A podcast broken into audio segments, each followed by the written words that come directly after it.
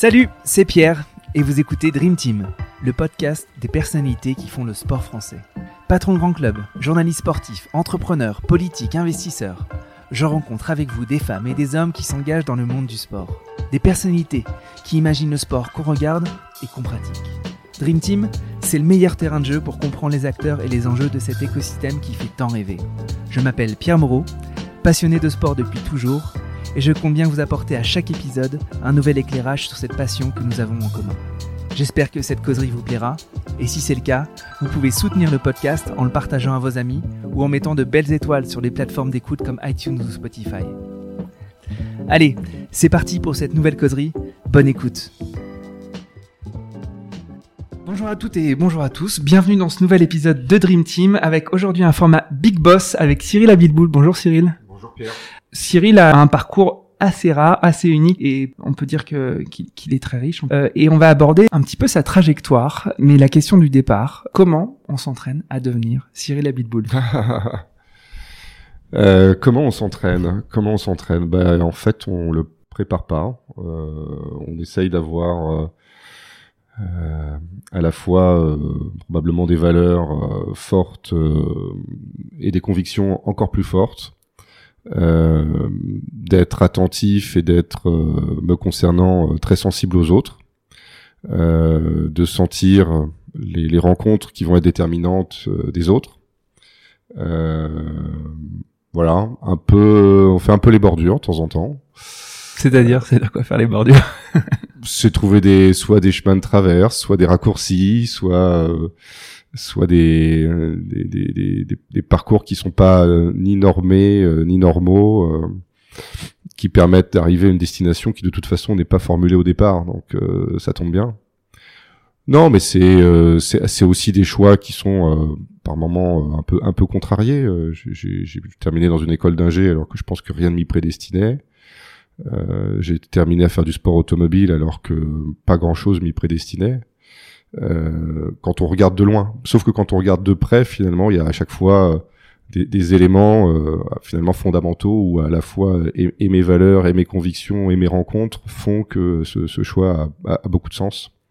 Mais c'est un choix finalement qui se révèle avoir beaucoup de sens a posteriori. Je, suis pas, je, ne sais pas forcément stratégiser les choses, euh, en tout cas pour moi, euh, peut-être un peu mieux pour des structures dans lesquelles j'ai opéré, euh, je l'espère. Mais voilà, donc je pense que voilà, je pense que je suis fait de ces de ces ambiguïtés, de ces de ces paradoxes.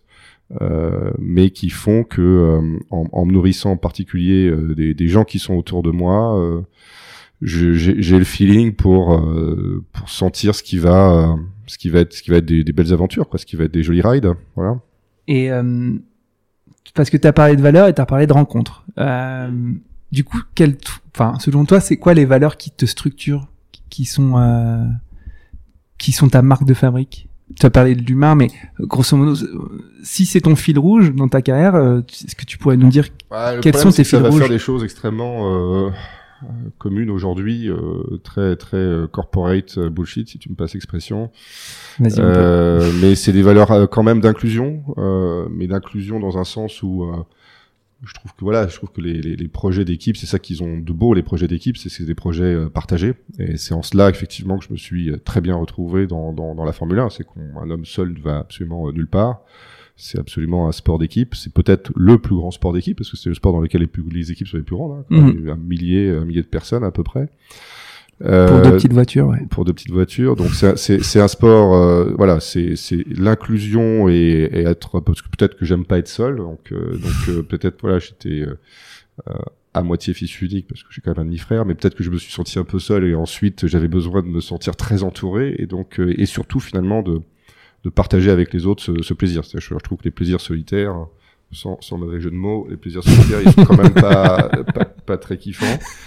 Donc, euh, donc euh, voilà, les plaisirs, les vrais plaisirs, ce sont ceux qu'on partage et en particulier avec une, une, communauté, avec un groupe, quoi, qui avec des valeurs qui nous réunissent, avec des des projets, euh, des projets qui nous réunissent. On a tous envie d'aller dans la même destination.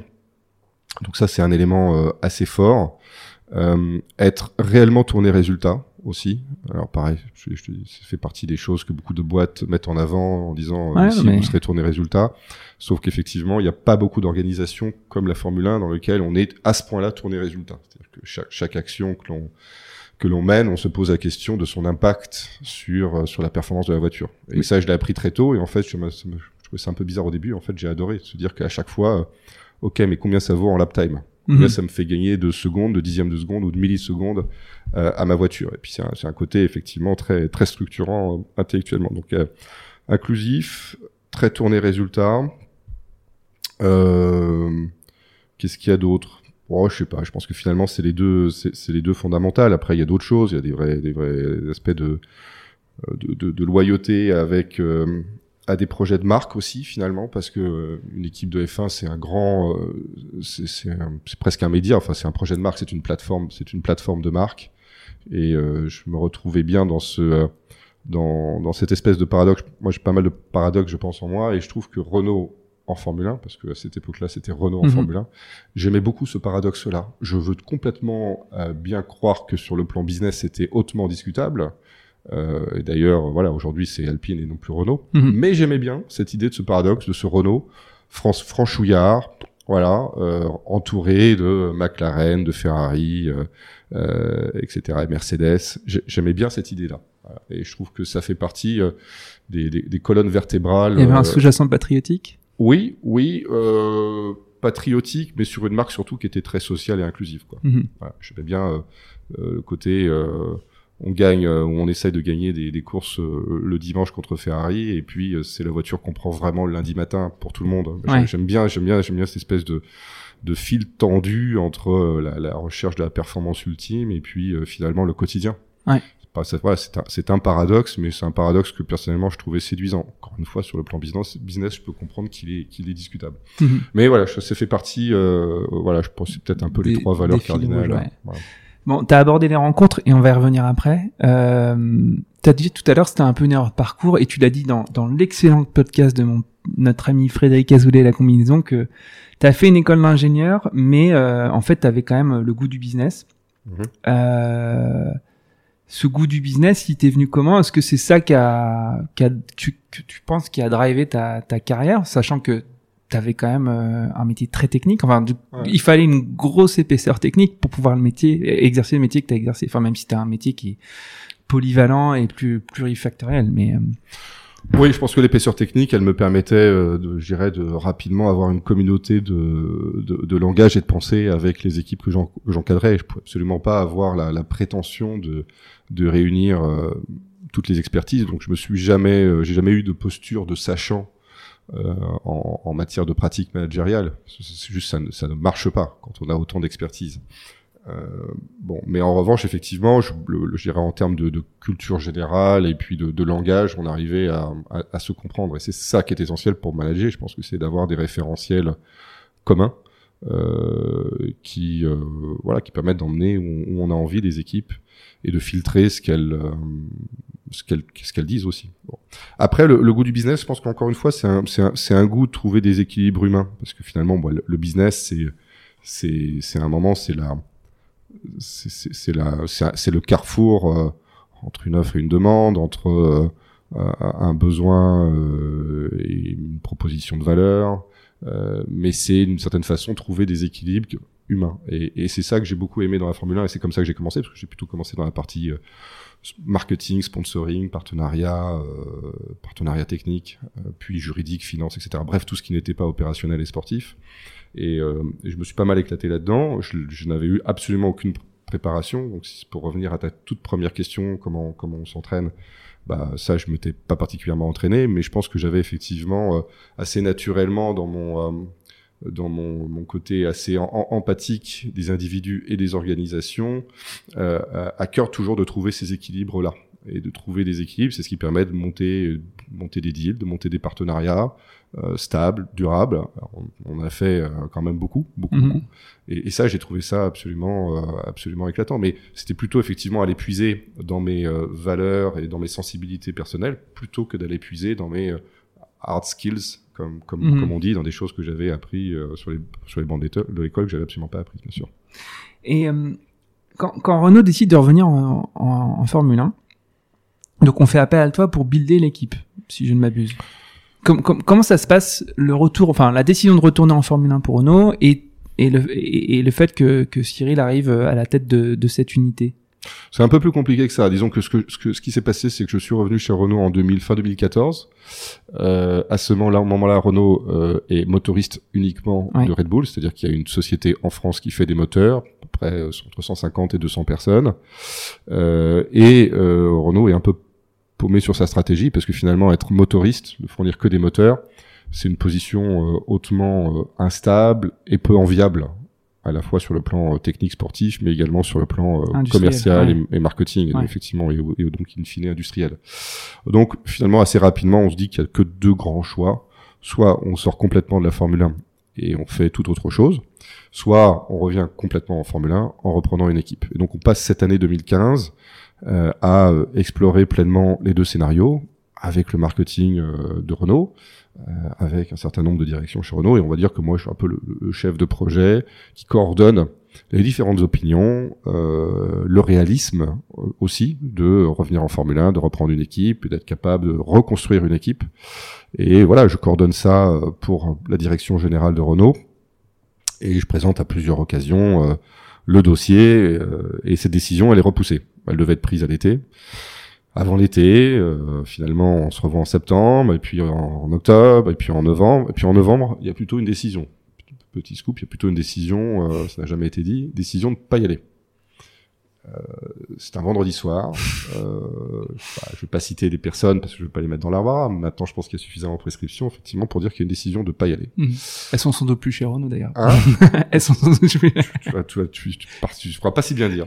euh, mais effectivement, décision de pas y aller. Et euh, alors moi, je, fais toujours attention, c'est-à-dire que mon, mon job n'était pas de convaincre à y aller. Mon, mon job était de donner les éléments pour décider, euh, des éléments factuels pour décider, et ensuite donner une idée sur euh, l'exécution en cas de décision dans un sens ou dans l'autre. Et là, je me souviens que j'ai un peu un cas de conscience parce que je me dis, bah voilà, faut que je, est-ce que je reste dans ma position d'exécutant? Où effectivement euh, j'a- j'a- j'accepte que cette décision-là, et je la mets en œuvre d'ailleurs pendant le week-end avec la préparation des communiqués de presse, on arrête, etc. Ou euh, parce que j'avais entendu les arguments qui étaient les raisons pour lesquelles on ne voulait pas y aller, et je les trouvais pas, pas bon, pas complet. Et donc, je pense, je tente une petite partie de, de poker euh, dans ce week-end de mois de novembre, et elle fonctionne. Elle fonctionne très bien, et je reviens euh, le lundi matin. On euh, saura pas plus sur le poker. euh, Non, sur, les cartes que t'as jouées. c'est compliqué. Oh, disons que, en fait, il faut en Formule 1 être en permanence euh, sensible à, à, bah, toujours pareil, hein, ces, ces, ces, ces- ces arguments. Qu'est-ce qu'on a Quelles sont les cartes qu'on a dans la manche Quelles sont les cartes qu'on a dans la main euh, Et les cartes qu'on avait dans la main à l'époque, c'était bien évidemment euh, la motorisation de Red Bull Ouais. et de Toro Rosso, parce qu'à l'époque ça s'appelait Toro Rosso de mémoire, et peut-être d'ailleurs d'autres écuries. Peut-être à ce moment-là on devait, non, on motorisait plus Lotus. Je sais plus si on motorisait encore Williams. Je suis un peu paumé, j'avoue, ça a tellement changé. Euh, bon, en tout cas, voilà, c'est les cartes que, que, que, que j'utilise le mieux possible pendant ce week-end-là. Et ce week-end-là, voilà, est assez déterminant puisque j'arrive à retourner auprès de, la, de, de, de ma direction avec des arguments tout autres le lundi matin. Et donc, euh, on reçut une partie de ping-pong où euh, on me demande de faire encore mieux Mhm. où là il faut faire une deuxième partie de poker qui est très drôle mais trop compliquée à raconter, mais qui me coûtera beaucoup, beaucoup, beaucoup de points de, de sympathie dans l'univers du paddock parce qu'il a fait là pour le coup vraiment faire les bordures. C'est complètement légal, hein, complètement Mhm. juridique, mais il a effectivement à un moment a fa- fallu un peu, jouer sur l'ambiguïté des situations contractuelles des uns des autres pour atteindre les objectifs qui m'a- qui m'avaient été assignés par euh, la direction de Renault pour effectivement décider euh, in fine de, revenir. Et c'est la décision qui a été prise. 15 décembre, quelque chose comme ça, des décisions prises de revenir en Formule 1 le 1er janvier, en gros. Donc autant, autant dire que c'est quand même un peu compliqué de décider euh, mi-décembre de revenir avec une écurie en janvier.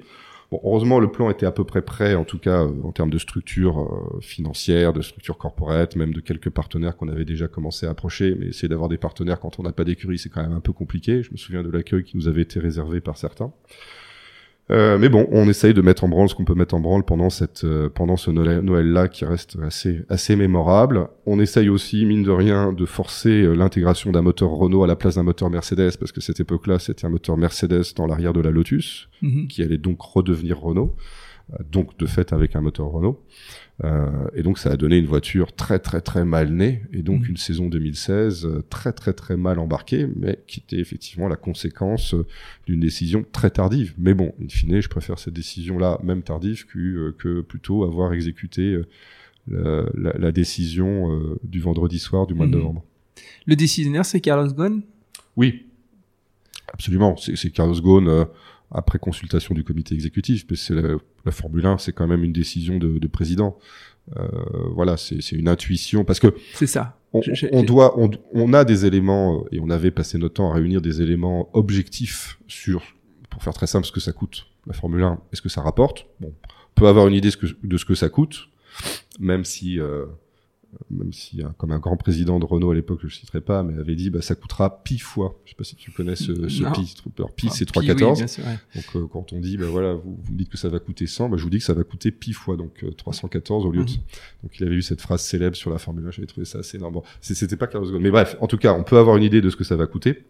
Euh, c'est plus compliqué de savoir ce que ça va rapporter, parce qu'on parle de soft, de visibilité, de notoriété, d'intention, d'opinion sur la marque, qu'on peut essayer de simuler, qu'on peut essayer de mesurer, mais à la fin, il y a quand même un petit, ouais. peut-être un il y a quand même un Ouais. petit côté, euh, on additionne des choux et des carottes, donc à un moment il faut une intuition et il faut une, euh, un, voilà, un feeling et une décision qui ne peut être prise que par euh, le CEO de, de, de, de la marque et du groupe, qui avait quand même à cette époque-là effectivement des vraies, une stratégie très très forte d'internationalisation. hein. C'est ça qui est intéressant, c'est que la présence de Renault en Formule 1, elle a été parallèle à l'évolution de Renault, avec des progrès technologiques dans les années 80, mais une boîte française, ensuite une boîte qui se europé- européanise dans les années 90, ensuite l'alliance Nissan, donc une boîte qui devient internationale dans les années 2000, et puis euh, 2010, 20, euh, la volonté d'accélérer l'internationalisa- l'internationalisation avec des marchés qui sont prioritaires, euh, les- ce qu'on appelle les briques à l'époque, Brésil, Russie, Inde, Chine.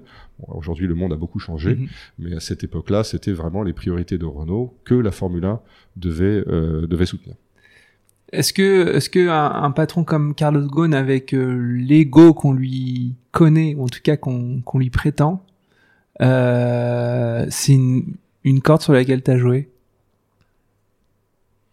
Est-ce que, Ah, est-ce que, tu- est-ce que, est-ce que l'espèce de vanité à avoir une belle écurie de Formule 1, euh, ça peut être opérant dans sa décision? Tu as dit, t'as dit deux choses. T'as dit, T'as dit belle écurie. Et effectivement, il y avait, je pense que, oui, absolument. Quand on quand on cherche à, à convaincre, faut euh, Faut jouer sur des ressorts, euh, faut, ouais. faut, faut, faut identifier quels sont ses ressorts.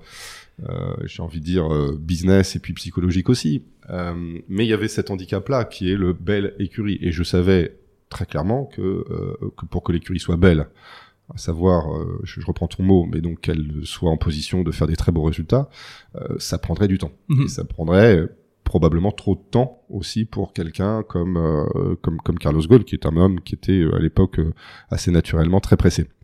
Et ça, ça a été euh, finalement un handicap du projet dès le début, c'est que il y avait une volonté que l'écurie soit belle très vite. Euh, or, euh, les écuries, ça prend du temps à remonter. Et j'ai personnellement sous-estimé euh, l'état de destruction euh, avancé de l'écurie qu'on a reprise. Elle était en plus mauvais état que ce que je pensais. Euh, et le deuxième, ça c'est une première erreur. La deuxième erreur, euh, c'est que j'ai sous-estimé le temps que ça reprendrait de la reconstruire compte tenu des situations contractuelles euh, des personnes clés en, en Formule 1. Euh, pour trouver un directeur technique, un directeur de l'ingénierie, un directeur aéro, c'est des contrats qui peuvent pousser à attendre six mois, un an, un an et demi. Mhm. Surtout dans la posture qui était la nôtre à l'époque, qui était, euh, c'était pas une posture du quoi quoi qu'il en coûte. Mhm. Pour reprendre un mot à la mode aujourd'hui, euh, on avait euh, un budget très cadré, très serré, donc on n'allait pas acheter euh, des talents euh, à n'importe quel prix. On avait voilà toujours une, une volonté d'être raisonnable, ce qui est discutable, parce que c'est vrai que si on aurait faim pour être raisonnable, pas très malin. Mhm. Mais pour autant, c'est vrai que je me faisais fort euh, que ce projet qui était porté aussi et qui était au service d'une marque comme Renault, qui est encore une fois une marque généraliste, y allait avec aussi des, euh, une, cer- une certaine forme de, de conscience de la valeur des choses et des personnes. Euh, sauf que si on est en décalage permanent avec son environnement, euh, bah, on finit par être inopérant Mhm. euh, et être disqualifié d'une certaine façon. Mais bon an mal an, je pense qu'effectivement, il y a eu quand même cette trajectoire qui a été certes un peu plus lente que que, certes, que ce que certains auraient voulu, mais qui a été là et quand même de manière fidèle justement aux valeurs que, qui, qui étaient à la fois les miennes, mais surtout celles de Renault. Ok. Bon. Il y a quand même un truc qu'il faut bien souligner, c'est que tu as fait un peu la mission de préfiguration, on va dire. C'était pas forcément évident qu'ils te laissent faire, euh, euh, te laissent gérer le, le et, et builder l'écurie. Encore une fois, euh, ta relative euh, jeunesse et surtout euh, ton évidente inexpérience, euh, là où où d'autres team lead auraient pu le faire, puisque dans le paddock, euh, ils pouvaient très bien recruter un mec qui a, qui a buildé et qui a, qui a structuré. euh, ou- et donc, il te donne, il te donne cette. euh, Enfin, je suppose qu'il te donne sur euh, ce leadership et ce, rôle. T'arrives à savoir pourquoi euh, il te le donne et euh, parce que encore une fois, on l'a dit tout à l'heure, t'es passé de zéro, en tout cas de 4-5 à, à 1200 personnes. Enfin, c'est colossal. En très peu de temps, différents métiers, faut recruter des logiques contractuelles, des logiques de marketing, des logiques de business. Enfin, soit t'as pas vécu pendant toutes ces années, soit t'as réussi à très très bien t'entourer. Ça a été quoi la, la clé de, ta réussite finalement? S'entourer. Ouais. Effectivement, on fait pas, on fait pas, on n'opère pas une croissance de ce type-là en y allant euh, tout seul. Je l'ai, j'ai tout de suite eu la chance d'avoir dans mon entourage, entourage des gens euh, très engagés sur le projet, très extrêmement euh, loyaux, extrêmement euh, voilà, on était, on savait très clairement où est-ce qu'on voulait aller, les conditions dans lesquelles on voulait, on voulait aller, des, des valeurs justement qui nous, qui nous unissaient. Et donc ce groupe très fort, à mon avis, il a été capable d'opérer cette croissance-là, euh, ce qui n'aurait pas pu se faire euh, sinon. Une croissance euh, en termes euh, d'équipement, d'investissement, de personnel, mais également de partenaires. On avait zéro partenaire, on a terminé avec euh, un, très très beau euh, bottom line revenu en termes de, de, de sponsoring. Euh, l'installation de la marque, la narration, le tone of voice, enfin tout ça, tout ça est à construire. hein. donc euh, c'était absolument, c'était absolument passionnant.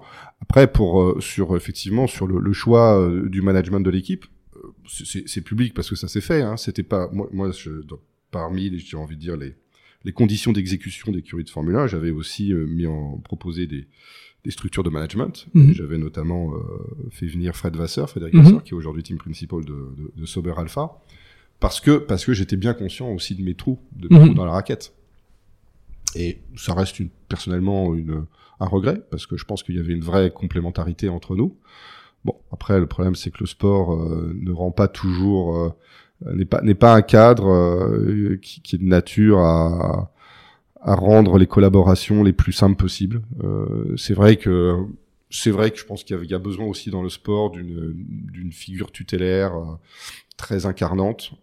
J'en avais l'intuition, mais je voulais absolument pas me mettre dans, me projeter dans cette position-là. Mhm. Donc, et donc, il y a, a, s'en est suivi une première année euh, en 2016 justement avec avec, avec Fred, qui euh, voilà, qui n'a pas fonctionné, mais qui aurait pu fonctionner. Je pense qu'avec euh, plus plus de maturité et de son côté et du mien et aussi de notre environnement, on aurait pu le faire fonctionner. C'est un regret. Euh, bon, après, euh, tout tout peut pas parfaitement bien se passer. Il y a tellement de choses à faire. Mhm.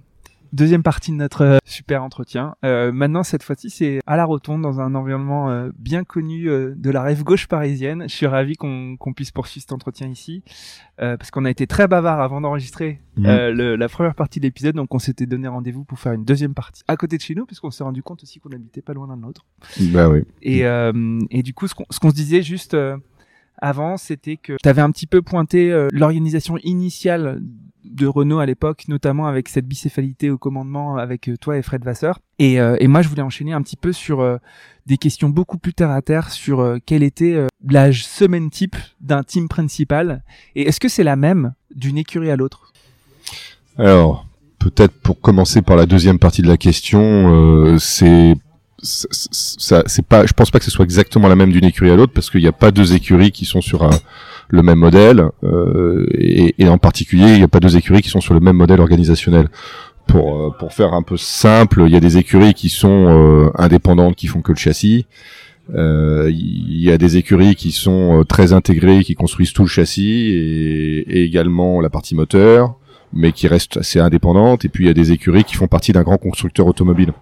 Euh, c'était euh, le troisième cas, c'était euh, évidemment celui de Renault F1, c'est-à-dire qu'on était écurie châssis en Angleterre, entité moteur en France et intégré à un grand constructeur automobile, en plus généraliste et en plus dans une période sur ces années-là quand même de d'un peu de trouble avec des évolutions de gouvernance, avec des évolutions de stratégie, notamment la dernière année avec l'arrivée d'un nouveau CEO qui a décidé de euh, de, de, changer euh, l'identité sous laquelle l'écurie courait pour passer de Renault à Alpine. Donc tout ça pour dire que effectivement, euh, il, il, pouvait pour chacun y avoir des enjeux au-delà des enjeux visibles du sport, de la piste et dans l'encadrement de l'encadrement de l'équipe. Donc je pense qu'effectivement il n'y a pas de semaine type pour un team principal parce qu'il n'y a pas de job type pour pour un team principal. Euh, en tout cas, pour commenter sur ce qu'était ma semaine type, bah en fait c'est vrai que les semaines déjà elles sont très différentes qu'il y ait un Grand Prix ou pas de Grand Prix. Euh, mais mettons-nous dans le cas euh, un peu justement où il y a un, a Grand Prix. En fait, on était vraiment sur un sur un pattern de, de, de, deux semaines parce que la plupart des Grands Prix étaient une semaine sur deux et donc ça donnait un espace de deux semaines. Et si si je raisonne avec une semaine qui débute un lundi un peu normal en perspective d'un Grand Prix en fin de semaine, c'est un Grand Prix, c'est une, une semaine qui euh, finalement effectivement on va progressivement construire euh, je dirais euh, une tension qui va se construire autour de la course avec effectivement le Grand Prix en, point d'orgue de cette de cette de cette tension mais avant cela on est dans un environnement d'usine on est potentiellement dans un environnement aussi potentiellement très corporate avec des interactions avec avec le siège de Renault euh, avec des réunions d'équipe. Euh, le mardi, c'était comité de direction à Viry, euh, me, me, concernant. Mardi à, 9h du matin, ça c'est ce qui a rythmé ma vie pendant une quinzaine d'années. Que, que, que, le Grand Prix soit à Abu Dhabi ou... Qu'il y ait eu Grand Prix ou pas Grand Prix, effectivement, mardi 9h du matin. Tous les mardis, t'étais à Viry ah Oui, ça c'est clair. Le lundi était un peu plus, effectivement, en fonction de ce qui se passait, mais le mardi 9h du matin. Alors avant, c'était 8h du matin et j'ai quand même j'ai quand même, euh, ouais, je suis plutôt latin, donc je l'avais déplacé à 9h du matin. 8h du matin, un mardi, parfois ça piquait quand on revenait de l'autre bout de la planète. Ouais. Euh, mais bon, je pense que c'est bien en fait, euh, peut-être un commentaire au-delà de la description, je pense que c'est important quand même d'avoir... Enfin, c'est un, univers dans lequel il faut avoir une, hygiène de vie très forte. Et, et je pense qu'en particulier avoir le rituel à l'usine qui rythme qui fait qu'on se laisse pas complètement bouffer par le par le sport et par ses énergies à la fois positives et négatives, c'était, je trouve, très très important. En plus, c'était important euh, quand on a la chance de, faire partie de ceux euh, qui, qui voyagent et qui sont dans l'adrénaline du sport. Je pense que c'est important à un moment de rapporter cette adrénaline, quelle qu'elle soit, qu'elle soit positive ou négative, au reste de l'usine. Donc de passer réellement du temps avec avec l'usine. Euh, c'est pas toujours le cas des équipes parce qu'elles peuvent, euh, elles ont beaucoup de temps de récupération quand elles font 20, euh, 22, maintenant Grand Prix. Le, droit du travail qui est heureusement là pour protéger euh, leur temps de travail, leur durée de travail, fait qu'elles ont beaucoup de récupération. Donc c'est des équipes qui finalement passent peu de temps elles dans l'usine avec le reste des équipes. Et donc c'est important que le management et a fortiori euh, le, team principal passe du temps dans l'équipe pour apporter un peu justement de cette adrénaline de la course, le feeling de la course. Et donc c'est ce que c'est ce que je m'efforçais de faire le, mardi matin à 9h. Bref voilà, donc euh, pas mal de meetings euh, internes. Il y avait la complexité aussi, il y a toujours la complexité qui à mon avis finalement est un handicap plus important que ce que je l'avais imaginé, que Renault F1, maintenant Alpine F1 est sur deux sites, hein, entre, entre la France et l'Angleterre et que c'est du coup assez compliqué de trouver une gouvernance transverse. Donc, euh, donc moi j'ai essayé de m'astreindre à aller une semaine sur deux en Angleterre. Donc euh, ça, voilà, ça pouvait faire partie euh, de ce pattern, de ce pattern d'aller passer le mercredi, jeudi en Angleterre, de faire un comité de direction en Angleterre, de revoir les équipes. Moi personnellement j'aime passer beaucoup de temps dans les ateliers. C'est ça, qui me nourrit vraiment. c'est le cas d'ailleurs dans mon nouveau boulot aujourd'hui où je construis des bateaux. Je passe autant de temps que je peux dans les ateliers parce qu'on apprend euh, tellement de choses sur le terrain, on, transmet tellement de choses aussi sur le terrain. Encore une fois, cette espèce d'énergie de la course pour des gens qui sont euh, bah, sur leur pièce, sur euh, ou devant leur ordinateur, même si j'ai plus de difficultés à interagir avec des gens qui sont devant un ordinateur. En revanche, des gens qui sont devant une pièce, c'est facile, c'est très facile. Et pour moi, c'était un vrai bonheur d'aller les voir et d'aller un discuter de ce qui allait venir demain, parce que on voyait, euh, je dirais, demain en construction. Euh, et puis je leur apportais un peu d'aujourd'hui ou d'hier sur le plan sur le plan de la performance sportive. Donc je passais beaucoup de beaucoup de temps dans les ateliers, que ce soit les ateliers moteurs, que ce soit les ateliers euh, châssis. Alors quand je dis beaucoup de temps, je sais qu'il y en a qui trouvent que je n'en passais pas assez. Tu peux t'affirmer que j'en passais autant de temps que je pouvais parce que c'était un très très grand plaisir pour moi aller dans euh, dans, dans un banc d'essai moteur. c'est un endroit extraordinaire. en plus, on a quand même eu le privilège de construire ce que presque j'appellerais des cathédrales euh, à Viry-Châtillon, des endroits absolument magnifiques. Euh, donc, euh, donc c'était vraiment voilà autant de temps que possible dans les ateliers, soit à Viry, soit en Angleterre à, Enstone, aller dans la soufflerie, voir à, quoi la voiture de demain ressemblerait.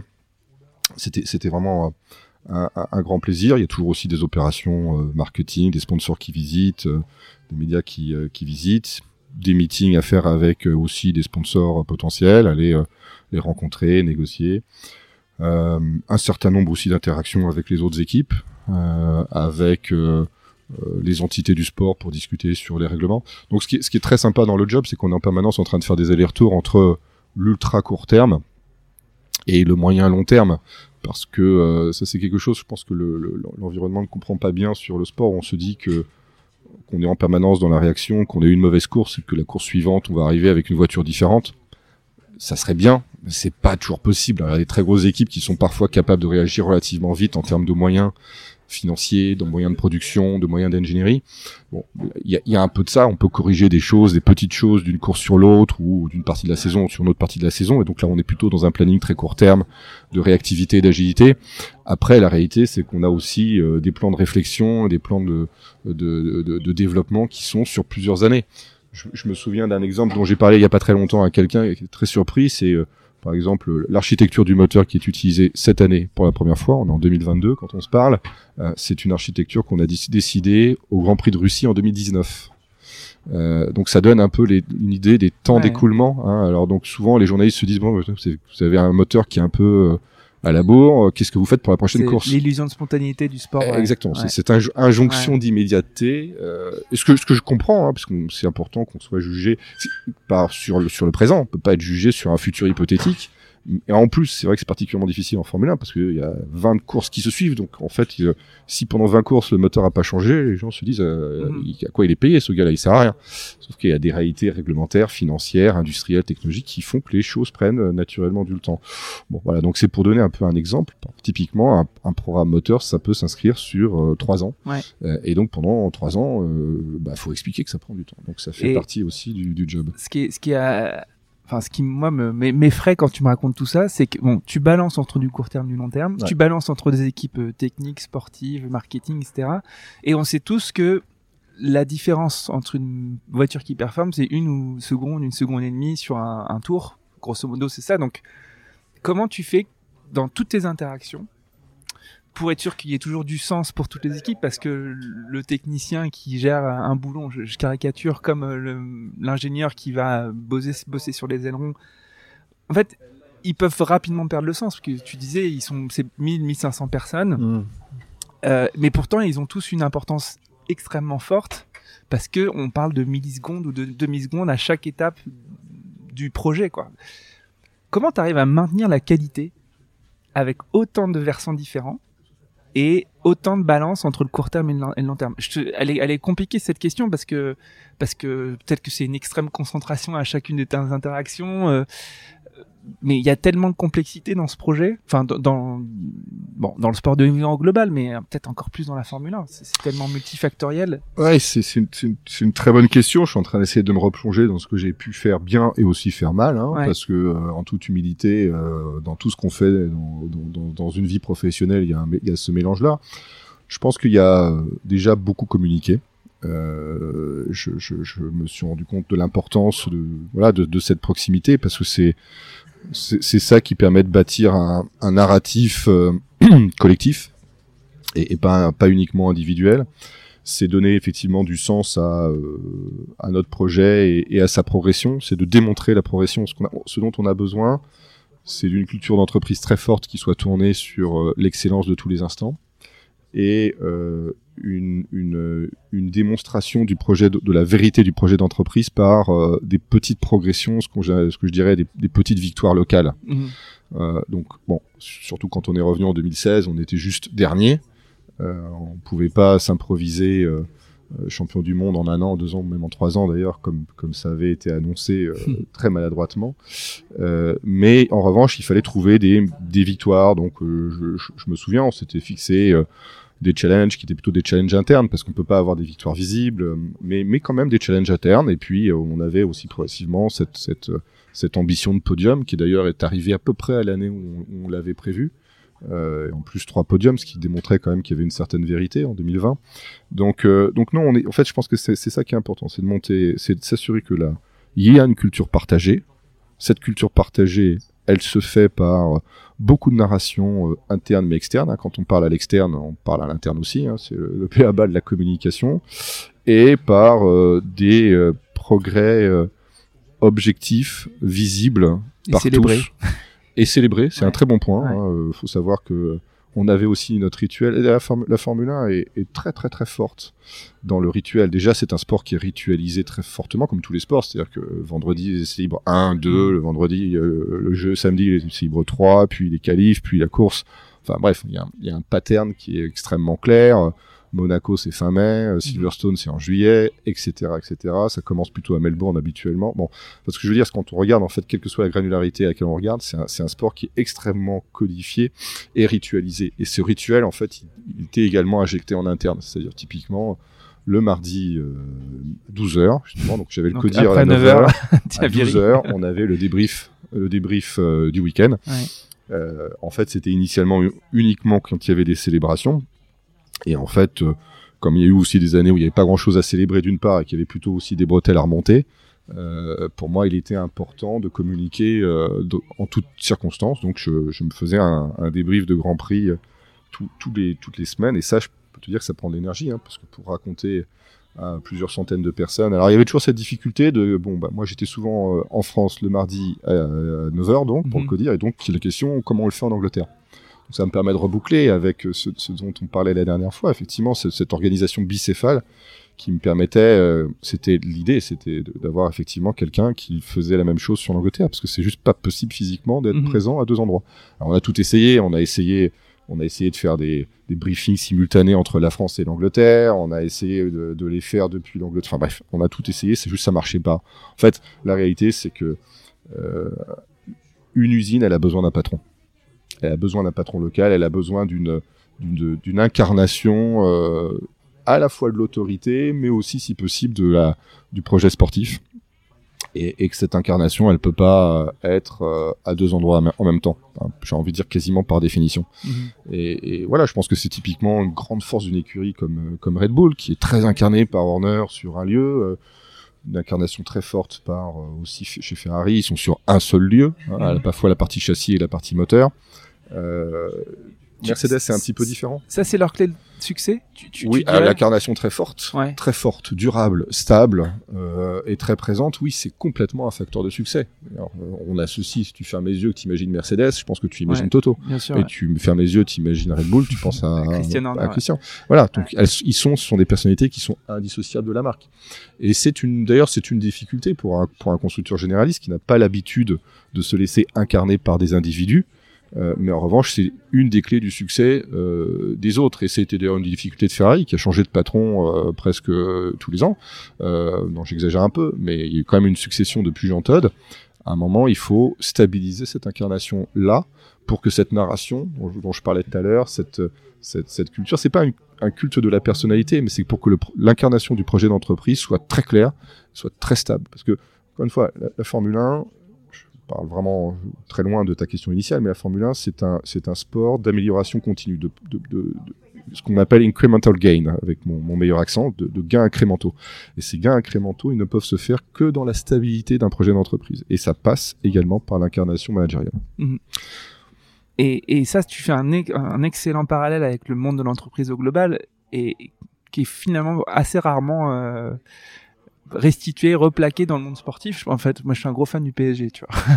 Et je comprends pas qu'on n'ait pas stabilisé le sportif depuis euh, depuis tant d'années. Euh, et souvent, je me dis, mais dans une entreprise, c'est pas possible. Ça, tu peux pas être performant si tu changes le, top management euh, oh, bah, tous les ans ou tous les deux ans, même si tu, tu, tu recrutes. Euh, tu, peux l'appliquer à beaucoup de choses. tu peux l'appliquer, voilà, au sport, à l'entreprise. Tu peux l'appliquer au domaine politique avec des mandats qui sont qui sont courts. Hein. Il y aura peut-être des discussions dans le mandat qui vient sur est-ce qu'on repasse à un septennat versus à un quinquennat mhm. En plus, on est à la rotonde, donc c'est approprié. euh, mais, mais parce que je pense qu'effectivement, à un moment, si on veut que les hommes soient comptables de leur bilan, mais en même temps aient le temps de déployer leur projet, il faut qu'ils aient effectivement ce, ce, ce, temps dans un univers où euh, les choses s'accélèrent et cette injonction, comme tu disais, d'immédiateté, elle s'applique absolument à tous, euh, à toutes et toutes et tout type de projet. Ouais. Euh, et, et, bon, je, là je fais une énorme distorsion, mais je, je, me dis que même une série comme Netflix, tu vois, ça, ça profite pas autant long parce que parce qu'en fait, euh, c'est devenu vraiment, on est vraiment dans le cœur de l'entertainment et de l'immédiateté. Et, et tu te dis, tu perds une course, bah tu vires ton team principal parce que parce que la prochaine saison de Netflix arrive. Enfin, je, je fais un truc un peu bizarre, un peu alambiqué comme raisonnement, mais je me dis que. Alors paradoxalement, je j'ai envie de quand même te, te, te, ah, presque te contredire là-dessus parce que Netflix a été aussi un, un superbe outil de narration de, de narration tout court. Alors effectivement, il, il met, il met, il, plonge, il plonge l'ensemble du sport et puis de, de ces quelques acteurs clés qui sont les pilotes et puis les team principal dans un univers de l'entertainment avec euh, les petites phrases, les punchlines, etc. Mais quand même, mais quand même, euh, c'est aussi une opportunité de s'en servir. C'est-à-dire que moi, je, si je parle très personnellement, je pense qu'il y a, y, a, y a, beaucoup de gens qui ont découvert le projet Renault de l'intérieur, voire même, je parle de moi, de ma personnalité, euh, grâce à Netflix et je pense même qu'il y a eu des qu'il y a eu des contresens qui se sont euh, qui se sont euh, euh, épanouis enfin qui se sont pardon, qui se sont écartés qui ont été écartés. Et je pense que maintenant il y a, une, il y a eu une meilleure compréhension pendant cette période là de qui on était des efforts déployés non, mais je te rejoins. il y a aussi il y a aussi cette possibilité là après il y en a qui en ont fait un tout autre usage. Je, mhm. je veux pas les citer mais disons qu'il y en a que, ça a créé un peu des copeaux entre euh, le team principal et les pilotes. Mhm.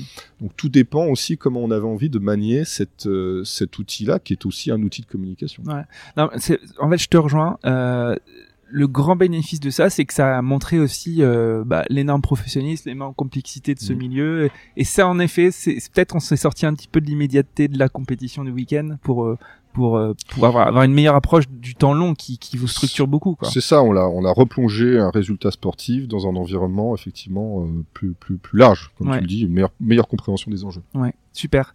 Euh, on, va, on va clore le chapitre Formule 1 parce qu'on va surtout ouvrir le nouveau chapitre. Euh, écoute, Bon, t'es es parti euh, de la Formule 1, nouveau projet, euh, t'étais pas aligné, euh, bref. Euh, de qui, dans cette période Formule 1, euh, de qui t'as le plus appris euh, alors, je sais, chez, chez Fred Azoulay euh, de la combinaison, euh, t'avais quand même un petit peu parlé de, de Carlos Ghosn et du fait que bah, leadership exceptionnel. Euh, mais dans, dans cette trajectoire Formule 1, motoriste, Renault, c'est c'est qui tes top 3, 4 rencontres qui ont qui t'ont structuré, qui t'ont permis de de, de de, de step up, comme on dit en mauvais français, euh, professionnellement?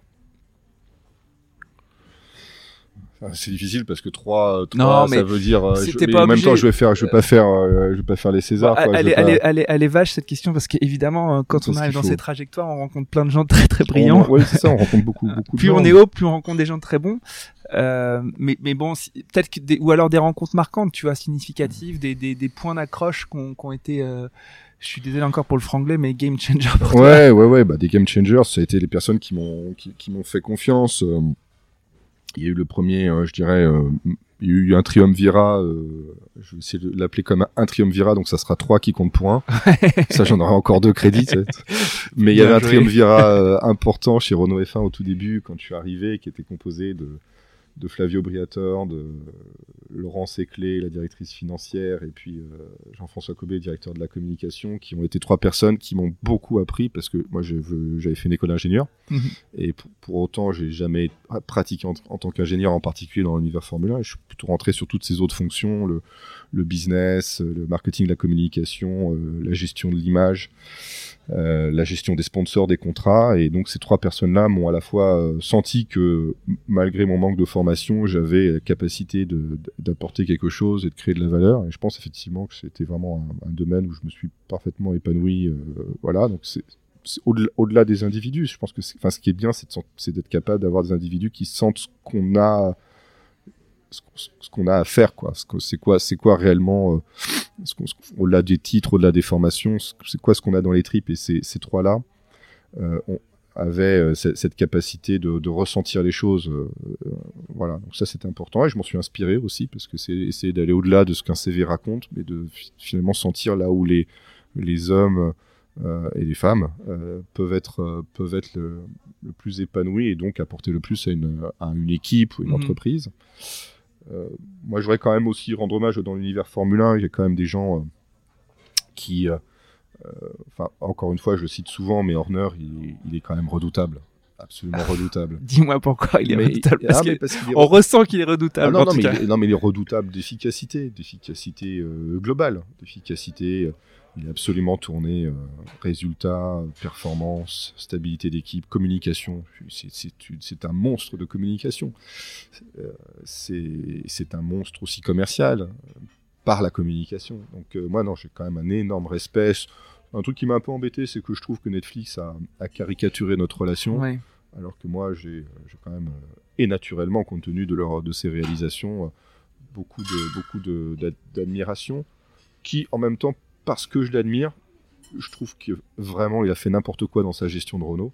Euh, justement pour, le, pour le moteur, tu veux dire oui, euh, sur Honda moteur, parce que précisément, justement, je l'admire. C'est-à-dire que je pense qu'il a été capable de, de, on aurait été capable de mieux que ça euh, collectivement.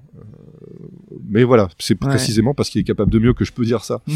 Mais mais c'est quand même voilà, c'est quand même quelqu'un de redoutable qui m'a montré ce que c'était que de qu'une équipe et, que mener une équipe qui est vraiment, vraiment tournée sur le résultat. Et il n'y en a pas tant que ça. Même en mhm. Formule 1, il n'y en a pas tant que ça. Et puis dans l'environnement, dans l'univers euh, de toutes les boîtes qui disent qu'elles sont tournées résultat, euh, euh, voilà, ça c'est vraiment une école.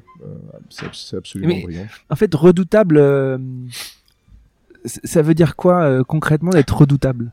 Déjà, c'est au sens premier, c'est-à-dire tu le redoutes. C'est un adversaire, donc tu le redoutes. Tu te, tu te dis que, que, quand tu bats contre ça, euh, tu es tu es inquiet, mais euh, mais c'est à la fois euh, ça tire vers le haut quoi. Mais voilà, après j'aime bien ce mot redoutable, je parce que parce que c'est aussi quelque chose. Non, mais je trouve que c'est un mot qui qui dégage vachement de lui. On sent qu'il est redoutable quoi. Mm.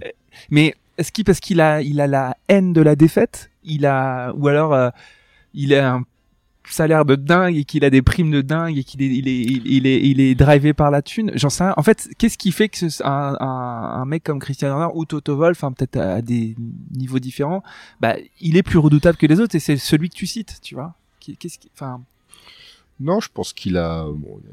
L'argent est un facteur, mais euh, je, pense que c'est même plus ça. C'est juste une soif de de gagner. C'est une conviction qui sont sont les meilleurs c'est cette euh, confiance inébranlable en soi peut-être. en, soi en eux dans le groupe aussi. C'est un groupe qui est ultra stable hein. Adrian Newell Mutz Marco Christian Horner euh, d'autres personnes qui sont euh, qui sont qui sont qui sont moins connues Rob Gray Rob Marshall il y a eu quelques aérodynamiciens qui se sont fait piquer mais mais finalement c'est bien de piquer un aéro à un salaire d'or par ils sont partis il y en a un chez McLaren un chez Ferrari un, je sais pas où, un chez Aston Martin mais euh, pour le patron de l'aéro, ça sert à rien. C'est un groupe, c'est une tribu, et c'est ça la force, c'est ça la force de Red Bull, c'est cette espèce de, tribu. C'est ça que j'aime bien, et, moi j'aimais bien aller regarder. Euh, j'ai toujours eu un peu un comportement un peu, en dehors, c'est-à-dire que j'aimais bien aussi regarder les choses, les observer comme si j'étais observateur finalement, et pas toujours pas acteur sur la grille. Et, il se dégage. J'invite à, à, regarder, enfin ceux qui le peuvent, à regarder avec un œil le comportement des équipes sur la grille et j'avais l'impression de voir les All Blacks. Ah oui, c'est drôle. Ah, ils n'étaient pas en noir, hein, ils étaient en mhm. bleu, mais euh, mais voilà, c'est une équipe, euh, une équipe qui en veut quoi, vraiment qui en veut. Et ça, et ça c'est admirable, mais ça n'a pu se faire que parce que c'est une équipe qui s'est construite presque de zéro, avec beaucoup de jeunes, avec beaucoup de moyens aussi, encore une fois avec beaucoup de stabilité.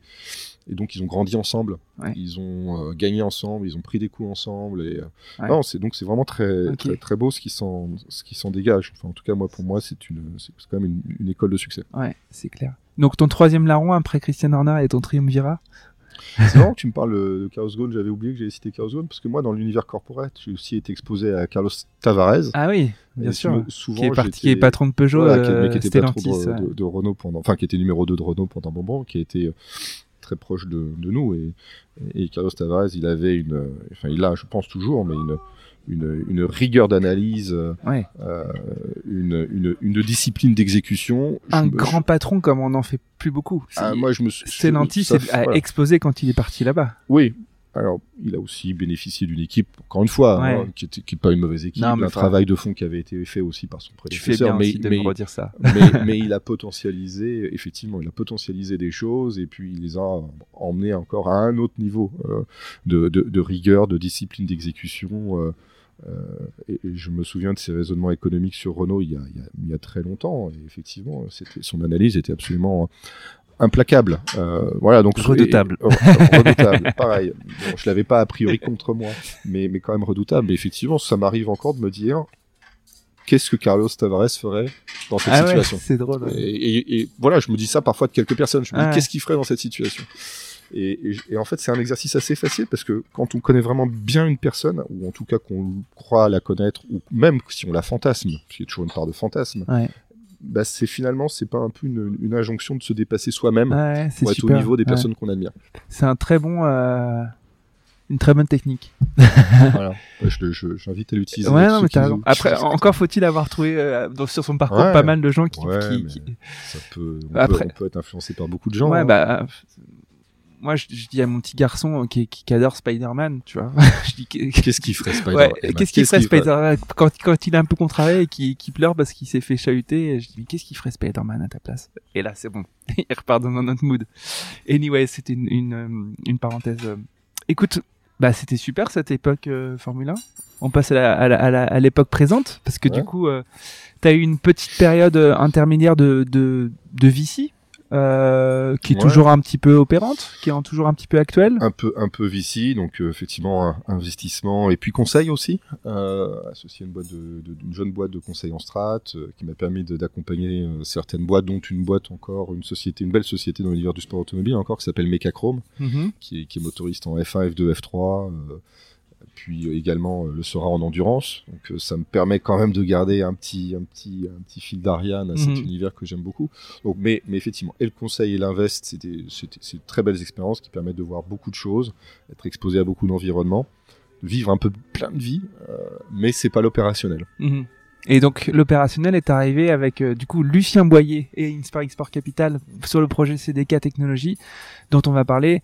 Euh, je cite Lucien parce qu'il il vient de passer euh, dans le podcast et j'ai d'excellents retours sur cet épisode et j'en suis ravi. Euh, mais donc tu arrives en tant que CEO de cette boîte euh, qui est une boîte d'excellence technique euh, dans le monde de, la, voile de, haute vitesse, hein, de, haute technologie. Pourquoi tu, prends ce projet? Bah, je prends, ce projet parce que euh, parce qu'effectivement, c'est une, comme tu l'as dit, c'est dans l'univers de la voile et en particulier de la course au large, c'est une superbe plateforme. Euh, ça construit des bateaux depuis euh, 30, euh, 35 ans. Ça a construit euh, une quarantaine de bateaux de course. Alors ça semble pas beaucoup sur 38 ans, mais il y a eu des périodes un peu creuses. Hein, euh, puis il y a eu des périodes beaucoup plus fastes. En, particulier, la période actuelle est très faste avec euh, un certain nombre de classes comme les classes IMOCA euh, qui sont euh, qui sont en train de vraiment exploser. Et c'est un chantier qui a construit tous les bateaux qu'on gagné. En gros, enfin pas tous, mais beaucoup des bateaux qu'on gagné. Donc c'est clairement le chantier le plus titré euh, en, en Europe pour euh, pour la course au large. Donc c'est déjà un honneur, euh, un honneur, pas un un honneur que de que pouvoir participer à ça. Et puis je vois vraiment ça comme une, pla- une plateforme très saine pour ensuite euh, accompagner euh, euh, la, course, enfin le domaine maritime qui est en évolution. Alors la course au large d'une part, mais, mais aussi euh, euh, d'autres formes de, de course euh, à la voile. hein. On voit des choses comme Ocean Race, on voit l'America Cup aussi qui va, qui, qui va arriver. Alors est-ce qu'on participera d'une façon ou d'une autre ou pas On le on le sait pas encore. Euh, donc voilà, il y a, y, a, il y a beaucoup d'axes dans lesquels on peut, euh, on peut, euh, on peut aller. Il y a aussi un, un mouvement de, du, maritime vers des solutions euh, qui sont euh, plus décarbonées et donc avec euh, des gens qui maîtrisent des grandes structures composites. C'est vraiment ça notre cœur métier, c'est de faire des très grandes structures composites. On a des outils appropriés, des process appropriés, des, des, des compétences d'opérateurs, des gens qui font des, composites quelqu'un me disait hier qui s'appelait les compositeurs, ça me fait marrer, j'ai trouvé ça très rigolo, c'est la première fois que je l'entends, qui, qui, sont, euh, qui sont vraiment spécialisés dans ces grandes structures composites, qui peuvent avoir un rôle à jouer dans euh, la décarbonation du, euh, du transport maritime. Donc tout ça fait que il y a à la fois des, similarités avec mon environnement précédent, et puis un univers complètement différent à explorer.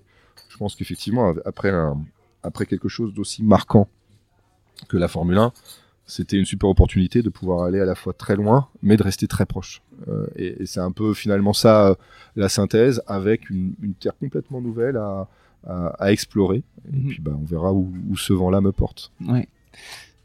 Quelle belle, euh, quelle belle image. Euh, donc, c'est, donc tu fais des allers-retours entre Lorient et Paris. Tu es très souvent à Lorient, dans, dans la Silicon Valley du, du, du monde de la voile. Qu'est-ce que, enfin, tes, tes compétences acquises en F1 et donc technique, industrielle, marketing, enfin tout, tout, tout ta toolbox que tu as développé, qu'est-ce que tu réinvestis, qu'est-ce que tu réutilises le plus dans ton job actuel? Oh bah c'est du moi ce que j'ai envie de, plus utiliser c'est euh, mon, mon enfin mon, sens du management parce que c'est ce que j'aime essayer de, développer les équipes euh, à la fois de les mettre en place et puis de leur donner un cadre euh, épanouissant leur donner euh, un, environnement épanouissant et puis un cap. Voilà, finalement, c'est ça dont, il est question ici, parce que la boîte, elle tourne, elle tourne bien. Euh, elle, existe depuis depuis des décennies. Elle sait faire des, bateaux qui gagnent. Donc maintenant, c'est plutôt lui donner un, nouveau cap et rajouter les ressources dont on va avoir besoin pour atteindre euh, cette, destination-là. Donc ça, j'aime bien. Ça me rappelle la, première période de Renault F1 euh, 2015-2016 quand quand il s'est agi de tout remonter, de, de tout structurer, euh, de, de, se fixer des objectifs et des petites victoires intermédiaires, comme je le disais tout à l'heure, parce que ça, ça c'est très, c'est très grisant. C'est très grisant parce que ça va vite. Moi, je suis quelqu'un de super impatient et je suis incapable, je, je, serais pas capable de faire la première, la prochaine, je sais pas quoi, Ariane 6, quoi. Mm -hmm. Donc un truc qui dure 30 ans, je peux pas, quoi. Mm -hmm. Donc, euh, donc voilà, c'est ce genre de boîte qui, en quelques mois, on peut sentir son impact, on peut sentir son influence. Et, son influence, ça peut être simplement sentir que hein, dans un atelier, il y, a une vibration. Voilà. Et ce qui est pas simple, vraiment pas simple, parce que c'est absolument pas acquis, parce que parce que les ateliers aujourd'hui, c'est des gens qui euh, sont exposés au coût de la vie, euh, euh, à la pénibilité aussi de cette tâche. Les jolies photos de bateaux euh, mmh. en mer, c'est un truc, mais ouais. euh, aller euh, poser des plis de composite euh, dans l'étrave à l'avant ou poser des structures à l'intérieur, c'est extrêmement compliqué. Et donc, si à moyen terme, je suis aussi capable de les emmener sur une trajectoire de réduire cette pénibilité par des innovations en termes de process, de matériaux, comme l'a fait la Formule 1. Mm -hmm. La Formule 1 a été un des premiers environnements à, à adopter l'impression 3D pour, euh, pour des raisons de performance et aussi de pénibilité d'une certaine façon. Et ben ça, j'en serais super super fier, okay. mais mais on mais on n'en est pas là. Ouais. Parce que quand, quand, quand tu arrives en tant que CEO, euh, c'est une boîte de combien? Moins de 100 personnes? Une centaine de personnes. Ouais, une centaine de personnes. Mmh. Euh, et tu, tu, ça serait, c'est pas du tout péjoratif dans la bouche, c'est une, un, des artisans. Enfin, c'est, c'est, c'est, c'est, une excellence euh, en termes de, de, d'output de, de bateaux, mais ça reste quand même un métier très artisanal. Euh, la compétence industrielle est contenue dans une poignée de personnes. Euh, comment tu, enfin, je suppose que quand tu fais rentrer un fonds comme Inspiring Sport, quand toi tu, tu prends ce projet, euh, tu vas pas te satisfaire entre guillemets, encore une fois, il y a rien de péjoratif, d'une dimension artisanale, tu vas, voilà, en mauvais français, scaler, et il y a peut-être un enjeu en effet de part de marché mondial, etc., etc. C'est quoi la, la, feuille de route à 3-4 ans d'un CDK technologie C'est toujours euh, être euh, évidemment le meilleur en termes de bateaux euh, de course, mais est-ce que c'est aussi euh, créer une écurie comme ça aurait pu être le, comme c'était en F1 Enfin, c'est quoi vraiment le CDK dans 3-4 ans euh, quand tu quand tu rêves de la trajectoire de CDK Enfin, quand tu rêves, le rêve, tu tu tu le tu le factualises en, en roadmap, mais alors déjà c'est c'est de de pas casser ce qui est ce qui n'est pas enfin de pas chercher à réparer ce qui n'est pas cassé if it's not broken, don't, don't fix it. Ouais, ouais. Une fois avec un bon, un bon accent. Euh, donc, ils savent faire des bateaux. Il faut qu'ils continuent à faire des bateaux, des bateaux de course. Euh, et ça, on veut que ça reste au, au cœur de notre de notre projet. Il y a, il y a certains de nos compétiteurs très proches de nous qui sont dans des projets euh, de diversification, d'industrialisation. ça, ça, j'ai j'ai pas envie d'aller trop par là parce que parce que c'est quasiment perdre un peu notre âme. Euh, donc, je pense que effectivement avoir des activités complémentaires à la course pour euh, parce que la course, la- en particulier à voile, pour ceux qui ne savent pas, elle est vraiment euh, marquée par, c'est presque comme les Jeux Olympiques, mais par un événement majeur qui intervient tous les quatre ans, qui est le Vendée Globe. Euh, et donc, il y a des phénomènes de cycle très importants, c'est-à-dire que deux ans avant le Vendée Globe, euh, et ben tout le monde construit son nouveau bateau. Et après, pendant deux ans, tout le monde euh, fait s'entraîne, euh, apprend à l'exploiter, apprend à le régler. Puis ensuite, il y a le Vendée Globe, et puis après, ils se remettent euh, de, leurs émotions, hein, si je caricature un petit peu. Donc là, le Vendée Globe 2024, on est en 2022, tout le monde fait des nouveaux bateaux, on en construit euh, quatre en ce moment, ce qui est un record pour nous, hein, euh, sachant que dans le Vendée Globe, il y a, il y a 40 bateaux, euh, évidemment, il y en a 40, dans les 40, il y en a qui sont qui ont, euh, plusieurs décennies. Donc en construire quatre, c'est juste énorme, on aura presque 30% de part de marché, donc c'est très important. Donc on- là, moi je veux absolument pas perdre cette colonne vertébrale là qui irradie absolument tout. En revanche, effectivement, je, sens qu'on est un peu au bout de la route quand même en matière à la fois d'attractivité euh, et de pénibilité, parce, parce que parce que aussi la pénibilité de cette tâche-là. Donc, Je pense qu'on a on a un peu euh, cette obligation en tant que leader de ce marché-là de voir comment faire progresser euh, ces process de fabrication. Alors, est-ce que c'est par un peu de robotisation? Est-ce que c'est par des matériaux nouveaux? Est-ce que c'est par des résines nouvelles? Est-ce que euh, des procédés aussi euh, nouveaux hein? C'est quand même des procédés qui sont extrêmement énergivores. hein. Le pré-preg autoclavé, les autoclaves, c'est des immenses fours sous pression. On, crée du vide et puis on chauffe très fort. On sent autant dire que dans les en- dans l'environnement actuel, c'est pas ça peut être discutable. Donc, est-ce qu'on est capable de progresser là-dessus? Je pense qu'il y a des choses à faire. On a une légitimité pour, pour l'envisager. Euh, quand on regarde aussi la chaîne de valeur de la voile, si je la compare à la Formule 1, sans rentrer dans trop de détails, elle est très fragmentée. C'est-à-dire que là où une équipe de Formule 1, c'est une équipe de Formule 1, bah dans la voile, tu as euh, les architectes, le bureau d'études, euh, le chantier, l'équipe exploitante, le sponsor qui est aussi parfois armateur, le skipper avec son équipe autour de lui, etc. Donc tu vois, c'est et c'est autant de sociétés. Et c'est à chaque fois, chacun passe la balle à son voisin, euh, l'information, les données, etc. Avec beaucoup de déperdition, beaucoup de frottement. Et, je pense que ce modèle-là, il est possible qu'à un moment, il soit complètement euh, remis en question par quelqu'un qui arrivera et qui dira j'intègre tout ça. Et je pense que celui qui fera ça, il aura, il, créera une valeur sportive énorme. La seule question qu'il faut se poser, c'est si euh, il y, a, un modèle économique qui permet de le faire. Mais c'est ce qui s'est passé en Formule 1. hein. Formule 1, c'était pa- pareil, sans être péjoratif, mais c'était un sport de un peu de, gentleman driver, euh, peu de, de, que les gens disent de garagiste, j'aime pas ce mot-là, mais voilà, ça se faisait dans des garages. Et puis Bernie Ecclestone est arrivé euh, et il a dit attendez, euh, donnez-moi les droits, euh, je m'occuper de tout ça. Et puis bah, on voit ce que c'est devenu aujourd'hui après beaucoup beaucoup de décennies. Hein, donc il faudra voir si euh, tout le monde a cette patience-là. Mais je pense qu'on peut avoir une évolution euh, un, peu similaire. Encore une fois, je suis pas en train de dire que mon objectif est de faire de, la voile la Formule 1, hein, parce que c'est un environnement différent. Mais je pense quand même qu'il va y avoir des évolutions et que voilà, CDK est au cœur du jeu. C'est-à-dire quand cette chaîne de valeur que j'ai décrite, au cœur, il y a un métier aujourd'hui qui n'est pas remplaçable, qui est incontournable, c'est ce métier du chantier. Et on est le chantier de référence. Donc, aller un peu à gauche, aller un peu à droite. Demain, imaginez effectivement porter un projet sportif. Mhm. C'est des choses que j'ai déjà faites, donc je me, que je ne m'interdis pas de faire. Donc, Mhm. je, je réponds pas à ta question parce que il y a plein d'axes dans lesquels, Ouais. plein de directions dans lesquelles on peut aller. Euh, encore une fois, je parlais de diversifier décarbon- sans se disperser. voilà, des- il y a la décarbonation, il y a des voiliers de luxe, Ouais. il y a- il y, a plein de choses qu'on peut envisager de faire. Je pense que voilà, c'est notre notre la limite, ça sera notre imagination dans un cadre économique euh, acceptable pour, euh, pour pour tous. Ok, super. Bon, écoute, euh, on arrive aux questions de la fin. Euh, qu'est-ce qui te rend optimiste et qu'est-ce qui te rend pessimiste Allez, Qu'est-ce qui me rend question. optimiste, euh, c'est que euh, je suis quand même euh, assez fasciné par la- notre capacité, euh, quand on juge qu'un problème est essentiel, de l'adresser collectivement. C'est-à-dire quand on mobilise euh, talent et moyens ressources, ouais. En particulier capital. On est capable de choses extraordinaires. Moi, je reste, euh, je reste fasciné par la, la, rapidité avec laquelle on a été capable d'élaborer des vaccins euh, contre contre le Covid. Euh, c'est, fou. Une pandémie de ce type-là, euh, elle, aurait tué tellement plus de personnes il y a quelques dizaines d'années seulement. Euh, donc voilà. Mais et c'est peut-être ce qui me rend pessimiste, c'est la contrepartie de ça.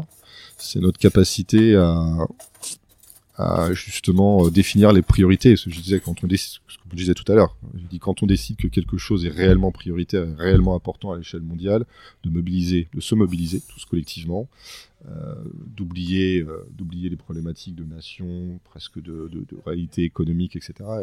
Et, de faire quelque chose. Sauf que, sauf que quoi qu'il en coûte, on, le réserve finalement à des situations réellement exceptionnel et que euh, voilà il y a d'autres situations qui euh, peut-être l'appelleraient et qui sur lequel on n'a pas la même réponse collective et, effectivement ceci euh, ce, ceci m'inquiète même si évidemment une pandémie ça met tout le monde d'accord. Donc personne peut vraiment remettre en question le fait que tout le monde se mobilise et les autres sujets généralement sont, sont, moins universels. Mais c'est peut-être ça qui, qui, qui, qui m'inquiète et bon effectivement quand même les vrais sujets de, de changement. Euh, c'est pas tellement le changement climatique, mais c'est les, ça va être ses répercussions sociales. Euh, voilà, je pense que l'enjeu, euh, l'enjeu de, de, de d'acceptabilité sociale au, au, sens très large pour tous, de, de, de, de, besoin de changement de nos comportements dans les années qui viennent. Je pense qu'on est, on, on, je ne sais pas si on est prêt à ça, mais dans tout, tout, hein, mmh. que ce soit dans les transports, ce qui, paraît le plus évident, euh, les importations, la consommation, mais aussi euh, des choses qui, comme euh, la consommation numérique ou des choses comme ça, euh, je, m'inquiète, je m'inquiète fondamentalement de tout ça, et donc de mettre ça au bon niveau de priorité pour qu'il y ait le même type de réponse que celui qu'il y a eu sur dans d'autres circonstances. Ok, c'est une réponse élaboré. Écoute, dernière question, c'est la question hein, qui est un peu parfois piège. C'est, euh, t'aimerais entendre qui dans un podcast euh, ah, comme euh, comme ça? Dans le monde du sport, évidemment. Hein, il faut sûr, le oui, fil rouge, c'est le sport. De... Alors, tu peux me dire Michael Jordan, Zinedine Zidane, évidemment, comme certains ont pu le faire, mais euh, il va être difficile pour moi de les avoir. C'est vrai? un truc compliqué. Non, tu, tu me mets la barre très haute, non Ouais, c'est ça, comme d'habitude.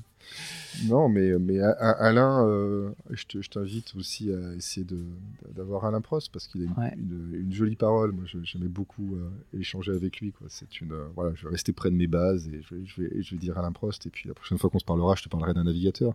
Mais, ouais. mais Alain Prost, ça reste quand même une, une parole pourquoi vraiment et, précieuse. Ouais. Qu'est-ce qui, qu'est-ce qui le singularise dans les gens que tu as pu Sa sensibilité. Ah ouais? Ouais. Ah ouais, parce que Ouais, on, on, on, le décrit comme un, un homme froid, voilà, comme un, une froid. intelligence ouais. froide, ouais. Le, le, professeur. Mais en fait, je pense que c'est avant tout euh, un être vraiment de sensibilité, quoi. Donc, euh, et qui, qui tirait son, sa, sa, sa, sa, puissance. Euh, son excellence, ouais. Son excellence, une forme de puissance intellectuelle, mais à, à la fois une puissance aussi de, de sensibilité. Je pense qu'il était vraiment beaucoup, à, et, et, dans l'émotion et dans, dans, une forme d'intuition, alors ouais. étayée par des choses euh, très, très claires, mais avant tout, je pense que voilà, il était, il était, il était sur les émotions plus qu'autre chose. Ouais. On n'a pas beaucoup parlé des pilotes euh, euh pendant, pendant cet entretien, et, et, en fait, là, tu, tu, tu parles d'Alain Prost et de sa sensibilité, ses émotions. Euh, du coup, dans les pilotes, toi, tu finalement son excellence, tu la, tu la, tu, tu la fondes. Enfin, la, la, lecture que tu as de son excellence, c'est tu la fondes sur sa connaissance très accrue de la technique, mais aussi. Surtout pas. Su... Ah ouais, du coup, voilà, c'est ça que j'ai. Surtout, surtout plus aujourd'hui. Non, mais ouais. je, je pense pas qu'il s'offusquerait que je dise ça. C'est que et, et, je pense qu'il a toute la, la voilà. Il, il, est suffisamment professionnel pour, pour voir à quel point les voitures ont évolué par rapport à ce qu'elles étaient aujourd'hui. Et donc, justement, son apport, il ne peut pas être technique. Il peut, il peut être euh, sur une forme d'émotion de l'environnement. Après, après euh, il, on peut l'utiliser plus ou moins bien. Et puis, il a, eu aussi ses propres aventures euh, quand il était en patron d'écurie chez, Prost Grand Prix. Mais non, non, elle, elle, est, pas, elle est pas technique. Elle est plus, plus justement émotionnelle sur aussi sur les énergies qu'une équipe peut dégager ou pas dégager. Et ça, sont des, c'est des, choses précieuses parce que c'est des choses qu'un seul un compétiteur qui a été dans, la voiture est capable de ressentir. Il va il va pas effectivement être pertinent sur sur le setup de la voiture, c'est pas le sujet. Éventuellement sur euh, ce dont un pilote a besoin pour performer. Mais encore une fois, c'est plutôt ce dont un c'est pas ce dont c'est pas la voiture dont le pilote a besoin parce qu'encore une fois, les voitures sont tellement différentes, c'est pas réellement pertinent. Mais l'environnement, euh, les énergies, euh, etc., dont, dont, le pilote, les émotions dont le pilote a besoin pour performer là-dessus, effectivement, et, et c'est extrêmement important aussi. C'est parfois sous-estimé dans, dans, dans, nos environnements. Ok, super. Bon bah merci beaucoup Cyril. Merci à, toi. À bientôt. Merci d'avoir écouté Dream Team, j'espère que cette causerie vous a plu. Si vous souhaitez soutenir ce podcast, partagez-le à vos amis, mettez plein d'étoiles sur Apple Podcast ou sur Spotify.